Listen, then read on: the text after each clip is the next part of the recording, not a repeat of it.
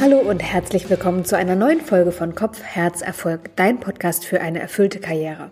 Mich erreicht im Coaching-Kontext immer wieder eine Frage, wenn es nämlich darum geht, dass meine Coaches unter ihren Arbeitssituationen leiden, ist auch immer mal wieder ein narzisstischer Chef oder eine narzisstische Chefin dabei. Was können wir tun, wenn wir mit Narzissten oder Narzisstinnen im Arbeitskontext zu tun haben? Flüchten?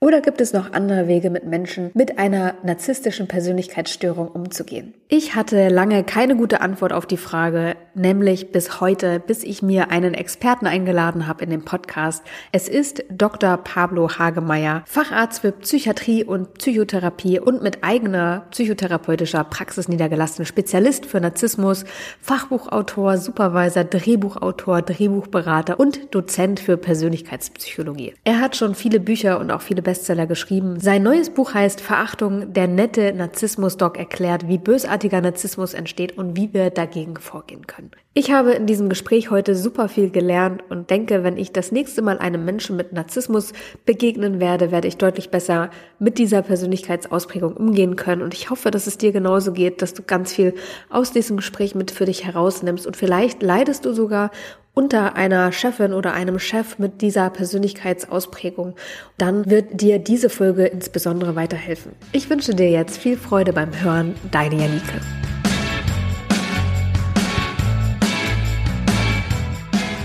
Hi Pablo, schön, dass du da bist. Hi, im Coaching begegnet mir oft die Frage, was kann ich tun, wenn ich eine narzisstische Chefin oder einen narzisstischen Chef habe? Und ich habe ehrlich gesagt keine gute Antwort darauf.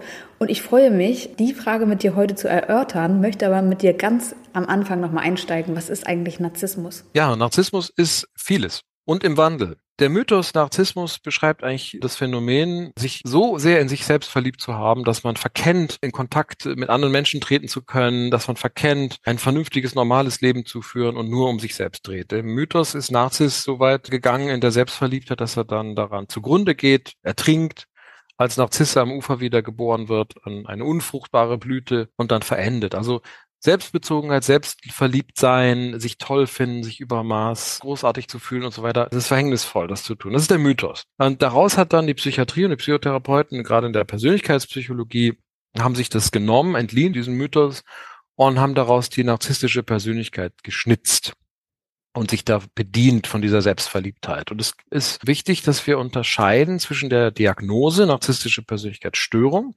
Das ist eine Persönlichkeitsstörung, die unbedingt Leiden beinhaltet, bei einem selbst oder bei anderen, und die durchgehend sein muss. Also mindestens zwei Jahre nach der neuen Klassifikation. Früher haben wir gesagt, seit der Adoleszenz, also seit der Jugend, muss die Symptomatik vorliegen. Und da gibt es neun Kriterien nach der ICD-10 und der DSM-5 und die neue ICD-11 hat das so ein bisschen über Bord geschmissen. Da gibt es so ein bisschen andere Kategorisierung allen gemein ist, dass es eine Störung der Affektivität geben muss, also der Affekte geben muss. Es muss eine dissoziale, antisoziale Nuance geben in der Charakterisierung, also Empathielosigkeit, Interesse, wenig Interesse an anderen Leuten, an anderen Personen. Und es muss auch eine, eine erhebliche Störung der, ich sag mal, Verantwortungsmanagement sein. Also sie sind sehr verantwortungslos, kümmern sich nicht um die Konsequenz des eigenen Handelns, solange es für einen selbst gut ausgeht.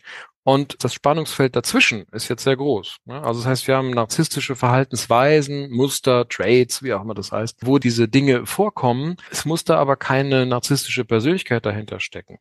Noch dazu kommt, dass nicht jede narzisstische Persönlichkeitsstörung äh, ein Monster auf zwei Beinen ist. Das bedeutet, wenn wir eine Persönlichkeitsstörung haben, die narzisstisch ist, können das durchaus ganz normale Menschen sein, die eben nur an diesem speziellen Teil des, des Selbstwerts laborieren und dann nie glücklich werden. Man muss narzisstische Persönlichkeitsstörung und überhaupt das Phänomen des Narzissmus abgrenzen von Psychopathie, von Paranoia, von antisozialer Persönlichkeitsstörung, von Borderline-Persönlichkeitsstörung.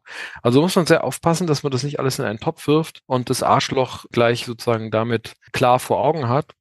Denn Arschloch sein ist ein bisschen mehr als nur narzisstische Persönlichkeitsstörung. Und ich glaube auch, der Begriff wird ein bisschen inflationär gebraucht. Also wenn wir quasi im Social-Media-Kontext äh, oder wenn ich da was gelesen habe, habe ich oft gehört, wir sind alle Narzissten, äh, wir sind Selbstdarsteller und haben nur uns selbst im Mittelpunkt unserer Weltanschauung. Also auch da, glaube ich, wird das viel zu häufig gebrauchtes Wort. Oder wie siehst du das? Ja, ja. Es wird also überhaupt ist es schwierig, psychologische Begriffe zu benutzen von Laien. Wir empfehlen immer als Ärzte und Psychiater, nehmt andere Begriffe, benutzt nicht diese psychologischen Begriffe, weil dahinter steht ein bisschen mehr als nur dieser eine Aspekt, der eben das schwierige, problematische Verhalten beschreibt. Also nicht jeder schwierige, problematische Mensch ist gleich ein narzisstisches Arschloch, ne, so. Oder ein Narzisst oder eine narzisstische Persönlichkeitsstörung. Also wir müssen aufpassen, dass wir Leute damit nicht labeln, also pathologisieren oder stigmatisieren, das sind so die Begriffe, oder psychologisieren, weil wir sonst den Kontakt zu diesen Menschen aufgeben. Wir interessieren uns dann nicht mehr, eigentlich genuin narzisstisch dann das Verhalten, wenn wir den anderen labeln und abwerten damit,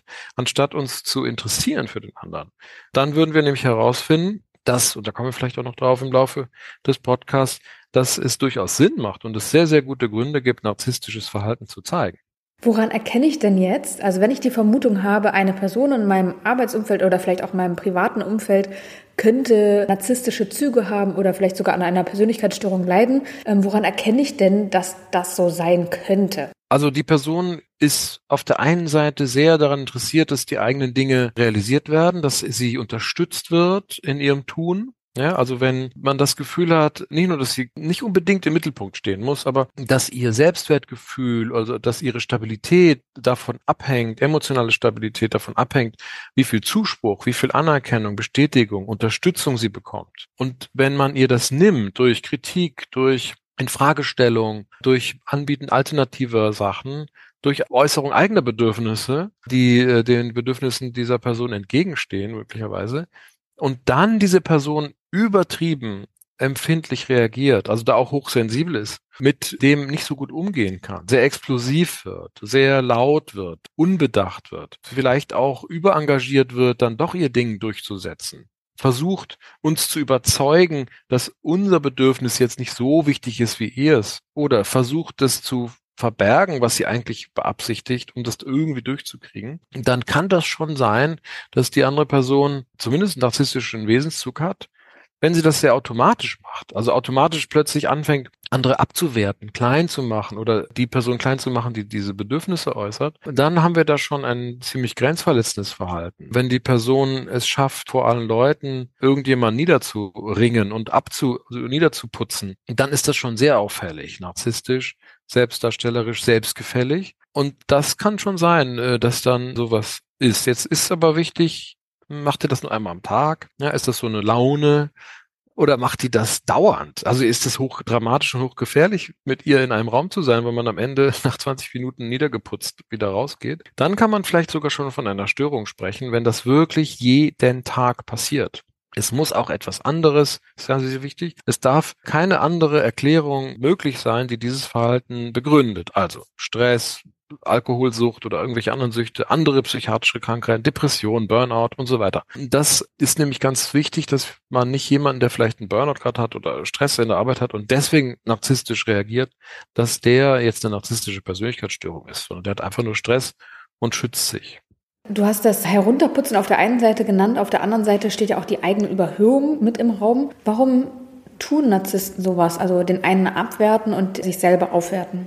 Ja, das ist eine ganz einfache Mechanik. Wenn man die einmal verstanden hat, dann ist es ziemlich leicht zu kapieren. In der psychoanalytischen Sichtweise auf die Dinge und auch Verhaltenspsychologen haben das Modell, gehen wir von einer sogenannten Spaltung des Selbst aus oder des Ichs aus. Also wir haben einen Anteil in uns, den wir sehr insuffizient erleben, sehr schwach und einen korrespondierenden und korrigierenden und kompensierenden Anteil, der sehr großartig ist oder zumindest vorgibt, großartig zu sein. Also haben wir eine Spaltung. Und narzisstische Menschen, wie jeder Mensch, projiziert, also überträgt dieses innere Wahrnehmen und dieses innere Gebilde unbewusst automatisch oder auch so ein bisschen bewusst auf das Umfeld, auf die anderen. Und das liegt daran, dass wir Menschen sehr gerne projizieren, wenn wir Interaktionen treten mit anderen. Das heißt, wir scheinen andere wiederzuerkennen Unbewusst sehen wir Muster in anderen Personen, die uns vertraut sind, die wir von anderen Menschen kennen, meistens von unseren Eltern oder nahen Bezugspersonen oder Hauptbezugspersonen. Und dann übertragen wir diese guten Anteile auf die Person in uns sind. Also wenn da jemand Erfolgreiches kommt zum Beispiel und wir stehen auf Erfolg in unserem äußeren Größen selbst, dann finden wir den toll. oder wir beneiden ihn sogar. Ja, also das ist doch mal so eine Art von verkappter Anerkennung. Der Narzisst neidet nämlich sehr schnell den Erfolg des anderen. Und das zweite wäre, wenn diese Person negative Anteile zeigt, schwache Anteile zeigt, die genauso ähnlich in uns schwach abgelegt sind oder in uns irgendwo verborgen sind, die wir zurückdrängen, und wir erkennen die plötzlich in dem anderen, im Gegenüber, wenn der an einigen Stellen inkompetent ist, dann will unsere Psyche, also wenn wir jetzt aus der narzisstischen Perspektive das so erzählen, dann will die Psyche das nicht wahrhaben oder nicht sehen oder nicht mal spüren. Also wird sie diesen Anteil abwehren. Und das tut sie, indem sie den anderen niederputzt oder wegmacht oder ab, weglacht oder verachtet. Das passiert unbewusst ist der Eingang. Es kann aber auch bewusst passieren. Also wir können unterstellen, dass das automatisch ist, weil das seit Jahrzehnten passiert. Und das ist dieses Spiegelphänomen, ist als ob man wirklich einen Spiegel diesen Menschen vorhält und die erkennen dann darin die tollen Sachen, die sie in sich selbst toll finden und anspruchsvoll in sich für sich auch haben wollen.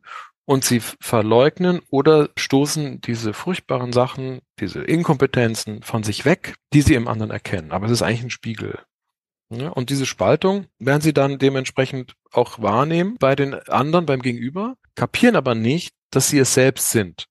Ne? Wie Narziss im Mythos, der kapiert ja auch nicht, dass er sich im Wasser sieht und sich da spiegelt. Und wenn man das einmal verstanden hat, dass die Person, die sich narzisstisch verhält, eigentlich nur auf sich selbst reagiert, auf die eigenen Ansprüche, die sie in die Welt setzt und auf die eigenen Befürchtungen, die sie in die Welt setzt, dann erkennt man diese Spaltung. Ne, dann versteht man, warum sind die manchmal gut drauf und wechseln so schnell in so einen schlecht gelaunten Zustand, weil sie dann wirklich in Kontakt kommen mit diesen Inkompetenzen, die sie selbst in sich haben, die sie nicht haben wollen und die sie auf die anderen Leute übertragen. Ich würde sagen, ich habe mal mit jemandem zusammengearbeitet, der durchaus narzisstische Züge hatte und ich kann das sehr gut nachempfinden, was du gerade gesagt hast, weil es teilweise sehr, sehr beflügelnd war, mit dieser Person zu arbeiten. Und ich dachte, ich lerne so viel, wir können hier alles machen und erreichen. Und auf der anderen Seite hat er mich dann so runtergeputzt, wo ich dachte, okay, was passiert hier gerade? Es ist, es ist einfach nicht stimmig in sich und so unterschiedlich in der Ausprägung, das war für mich ganz schwierig, für mich in der Balance zu bleiben in dieser Zusammenarbeit und irgendwie das auszupendeln. Also es hat mich sehr viel Energie gekostet, für mich eine Balance in diese Zusammenarbeit zu bringen. Und ich habe sie dann irgendwann auch beendet, weil ich es nicht auf Dauer geschafft habe, beziehungsweise es mich zu viel Energie gekostet hätte. Wie kann ich damit umgehen, wenn, wenn ich mit so jemandem zusammenarbeite? Toll, dass du das sagst mit diesem Ausbalancieren und Ding, weil das genau ist, ist das Modell, das kann man vielleicht noch schnell ergänzen, damit man kapiert, wie man mit denen am besten umgeht. Dieses ähm, impulsive, aggressive, wütende, desorganisierte, schnell bedürftige, also sofort, ich will sofort meine Belohnung, meine, meine Bestätigung, meine Unterstützung einfordern.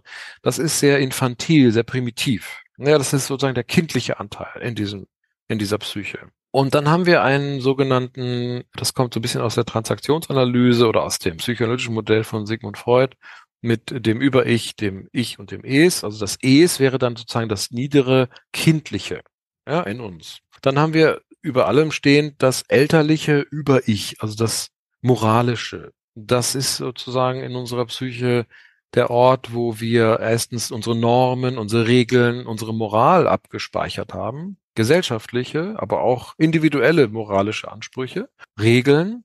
Und auf der anderen Seite ist da häufig auch dieser innere Kritiker drin, also dieser, dieser Teil, der uns selbst nach innen kritisiert. Und jetzt muss man sich vorstellen, dieser ansprüchliche innere kritische Typ und der kindliche Anteil, wenn die beiden sehr aktiv sind und der in der Mitte, der eigentlich erwachsene, moderierende Anteil, der zwischen beiden steht, wenn der sehr schwach ist, also wenn der erwachsene Ich-Anteil sehr schwach ist, und damit kommen wir jetzt schon zur Lösung der Frage, dann kommt es zu einer extremen Wechselwirkung zwischen moralisch oder ansprüchlich oder regelsetzend und zwischen impulsiv, verärgert, Kleinkindverhalten. Ja, also dieser Wechsel.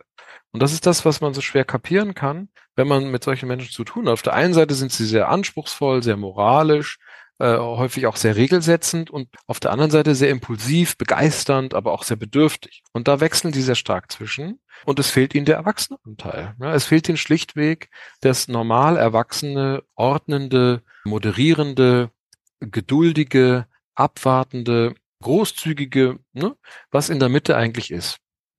Und treffen wir also auf jemanden, der das nicht hinkriegt, also nicht erwachsen ist. Es gibt auch ein schönes Bild, dass man sagt, wenn man auf narzisstische Persönlichkeitsstörungen trifft, also auf den pathologischen Narzissten trifft, dann kann man sich den sehr gut als elfjähriges Kind vorstellen, dass man einfach so, so ein Bild hat. Ne? Was ist das für ein Mensch? Der ist zwar in einem erwachsenen Körper, aber eigentlich ist er psychologisch nicht erwachsen geworden. Und mit diesen Menschen muss man letztlich erwachsen umgehen. Und das wie ein Erwachsener mit einem Kind umgeht sozusagen oder wie ein Erwachsener mit jemandem umgeht, der sehr anspruchslich ist, sehr, sehr moralisch ist.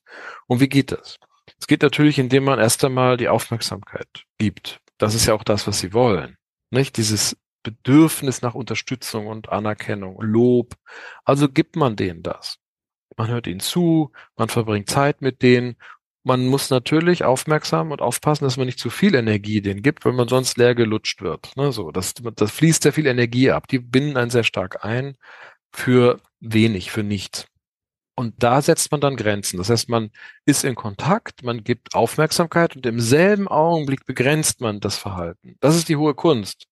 Ich nenne es auch Sandwich-Methode. Also wir geben ein süßes äh, Toast mit Honig beschmiert, dann kommen die bitteren Kräuter oder der, was auch immer, die unangenehmen Dinge und dann kommt wieder ein süßes Toast drüber. Und dann füttert man das Raubtier und sagt, das ist ganz toll, was du da machst. Ich finde, du bist ein toller Chef was du da geschafft hast und überhaupt deine Klamotten. Ich finde deine Schuhe klasse.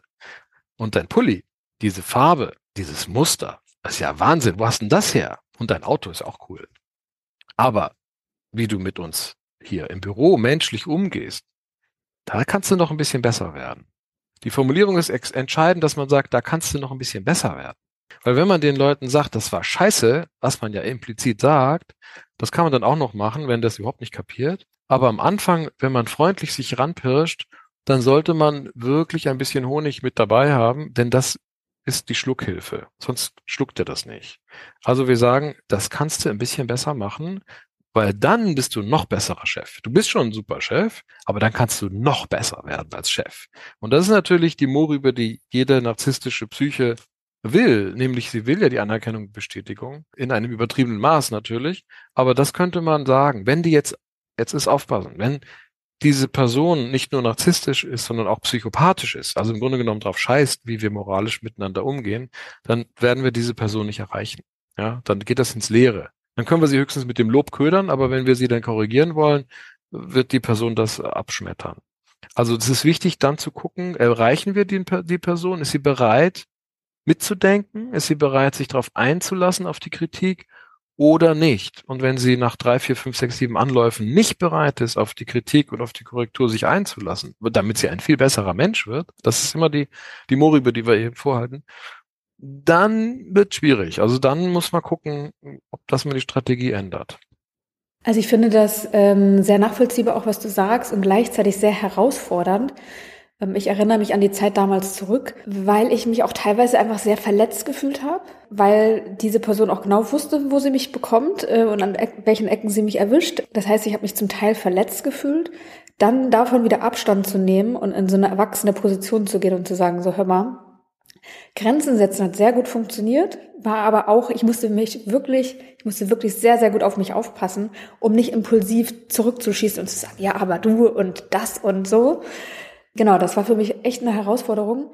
Und wenn du das so beschreibst, dann habe ich auch so das Gefühl von, ich muss den erziehen oder es wäre so eine erzieherische, vielleicht so ein bisschen eine manipulative ähm, Begegnung, diese Person jetzt zu einem besseren Menschen machen zu wollen. Darf ich das? Zwei gute Punkte. Ich greife den ersten zuerst auf. Grenzen setzen ist wichtig. Und zwar da habe ich das Bild im Kopf von einem Krokodil, das in seinem Gehege, das ist die Grenze, sein darf. Den kann man noch ein Stück Fleisch hin oder ein Huhn hinwerfen oder ein halbes Schaf. Dann soll das Krokodil das verfuttern. Also man lobt das Krokodil, findet es toll. Aber wenn es über diese Grenze geht und sich nähert, dann gibt es einen Stromschlag. Ja, dann gibt es ein, das ist ein Hoch, der, ist, der steht unter Strom, der, der Zaun. Das heißt, nähert sich dieses Krokodil vorher vereinbarten Grenzen, muss man natürlich sagen. Das möchte ich nicht das geht gegen meine Werte und wenn das nochmal passiert, dann sage ich dir das. Und dann beende ich auch meine Zusammenarbeit mit dir. Also man muss wirklich Grenzen ziehen, die sehr zum Teil hart sind. Oder ich beende zumindest erstmal das Gespräch und dann kann man so Salami-Taktik-mäßig gucken, wann reagiert die Person. Nicht? Also zunächst erstmal das Gespräch beenden, dann äh, andere Dinge, aber nicht weglaufen sondern im Kontakt bleiben. Wenn der Übergriff zu heftig ist, heftige Grenzen setzen.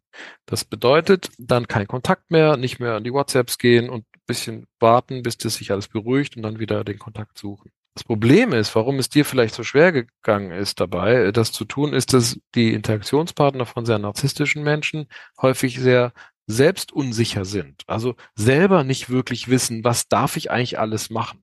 Also darf ich da frecher sein? Darf ich da kerniger werden? Darf ich da lauter werden?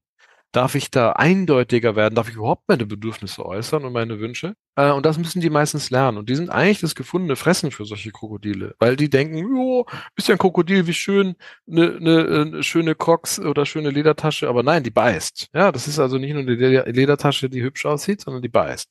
Und das wissen die häufig nicht und dann wird schon gebissen. Und dann, wenn wir verletzt sind und persönlich gekränkt sind und verunsichert sind, was haben wir jetzt was denn jetzt hier passiert und so, dann äh, haben wir natürlich Angst vor dieser Person. Und Angst zu haben in einem übertriebenen Maß senkt unsere Funktionsfähigkeit. Und äh, wir sollten im Kontakt mit solchen Menschen immer ein mittleres Spannungsniveau haben. Also keine Panik, aber auch nicht total angstlos sein, sondern mittel, mittelgradig gespannt sein. Das ist ein Krokodil, das Ding kann schnappen, aber ist hübsch anzuschauen. Man kann diesem Krokodil natürlich auch drohen und sagen, hey, pass auf, wenn du nicht mitmachst, dann mache ich aus dir einen Ledergürtel. Ja? Also man kann auch wirklich sagen, ich, ich mach dich fertig, wenn du mich fertig machst. Ne? Never fuck a fucker, kann man auch sagen. Ja? Also je nachdem, wie frech man sein kann, das muss man für sich rauskriegen.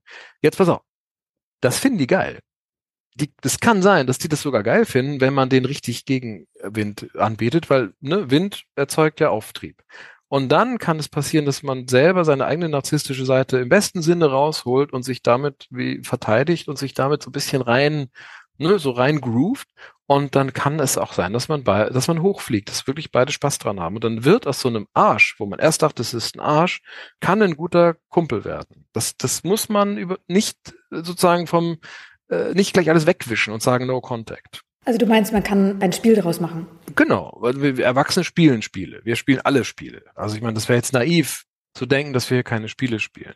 Und häufig sind dann diese, die Betroffenen, ich will die, die Traumatisierten nicht verleugnen oder nicht hier ver verhöhnen. Denn es passiert sehr viele Schweinereien von Arschlöchern, also psychopathische Narzissten. Das ist so. Aber ein glasklarer Narzisst der sich selbst realisieren will und manchmal über die Grenzen geht, den kann man so begrenzen. Und das Zweite ist, was du gesagt hast, ist das Kindergartending. Also du hast natürlich das Gefühl, dass du jetzt pädagogisch wirksam sein musst, weil da ist ein Kind. Das ist ein elfjähriges Kind, was da sitzt in einem erwachsenen Körper. Die wichtigsten Faktoren, wo sich das Selbstwertgefühl des Narzissten dran hochhebelt, sind Sachen, Sex und Status. Ja, das sind die drei S stammt nicht von mir, ich bin sehr neidisch darauf. Das stand von Keith Campbell, der in Amerika da über das Thema auch Bücher schreibt. Und er sagt, es ist einfach so, dass die Narzissten, wenn man mit einem narzisstischen Menschen zusammen ist, dass da die Party schneller vorbei ist. Ja, also da ist, da ist am Anfang super viel los, es ist richtig geil und dann am Ende dreht sich das, wenn man nicht mehr den unterstützt oder wenn die Nummer durch ist und wenn kein Status mehr garantiert ist, kein, der Sex nicht mehr gut ist und langweilig wird oder eben die Sachen nicht mehr da sind, fehlen, also Finanzen oder, oder die Autos oder die Klamotten nicht mehr cool sind, dann wird man sozusagen abserviert oder dis discharged, also weggeworfen und das fühlt sich dann umso schlechter an. Das heißt, man muss selber, wenn man in Kontakt mit solchen Menschen kommt, super selbstsicher eigentlich sein. Also eigentlich geht Narzissten zu begegnen können am besten Narzissten. So. Ne? Und alle anderen werden so ein bisschen federn lassen. Wenn ich immer wieder an Narzissten gerate oder Narzisstinnen, was hat das dann mit mir zu tun? Oder könnte das mit mir zu tun haben? Also es kann im Spiegel, äh, sozusagen in der um im Umkehrschluss, genauso wie Narzissten geprägt werden, aber auch genetisch ausgestattet werden durch ihre Eltern zu einem hohen Maß, können wir umgekehrt als selbstunsichere, was der Narzisst ja im Kern auch ist, aber als selbstunsichere, abhängige Personen die uns abhängig machen, können wir, ja, die Märchen, die, die Suggestionskiste, das Schauspiel, da können wir drauf reinfallen, ja, weil wir das, ich meine, wir leben ja in einer romantischen, verklärten Welt, das, die ganzen Popsongs, die ganzen Bücher, die die Mädels alle lesen, die handeln ja alle von Liebe und von Verschmelzung und Sehnsucht und die Jungs, keine Ahnung, die träumen von großen Autos und, und großen Frauen und, und, und Sex und dann am Ende packt man die Pakete aus und dann ist es so normal und so mittelmäßig, nicht? Und dieses Gefühl, dass wir mit dem Mittelmaß plötzlich zu tun haben in der Realität oder sehr, sehr selten mit extrem überhöhten und tollen Sachen, das ist schon ein bisschen frustrierend. Und wenn wir selber merken, dass wir zu schwach sind für die, diese oder zu, zu leicht verletzbar sind oder das nicht packen, dann sollte man tatsächlich ein bisschen mehr an seinem Selbstwertgefühl arbeiten. Das ist wichtig.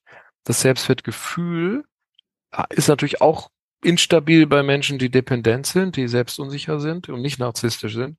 Und da kann man sogenannte Selbstwerttrainings machen oder, oder Empathietrainings oder ähm, Selbstsicherheitstrainings, um dann diese Situation zu, zu meistern. Aber das ist natürlich der persönliche äh, Entwicklungsweg, den man dann macht. Also wenn man selber selbstunsicher ist, eher abhängig, Helfer und Retter, das sind auch so Kandidaten, die sich dann abhängig machen von Narzissten, die den dann retten wollen, weil der ja so ein netter Kerl ist und manchmal nur so ein bisschen doof, dann äh, ja, dann sind die ausgeliefert und die müssen da, die müssen lernen, dass es sich nicht lohnt, dauernd Retter und Helfer zu sein, weil sie sich selbst darüber dann verlieren und äh, genauso wie der Narzisst sich selbst im Kern eigentlich nie hatte, weil er äußeren Dingen folgt, müssen beide eigentlich sehr viel Selbstempathie lernen. Also wie geht's mir in dem Moment? Ist es für mich okay, hier zu sein?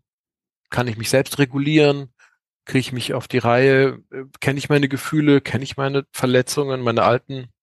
Will ich meine Grenzen beachten? Zeige ich meine Grenzen?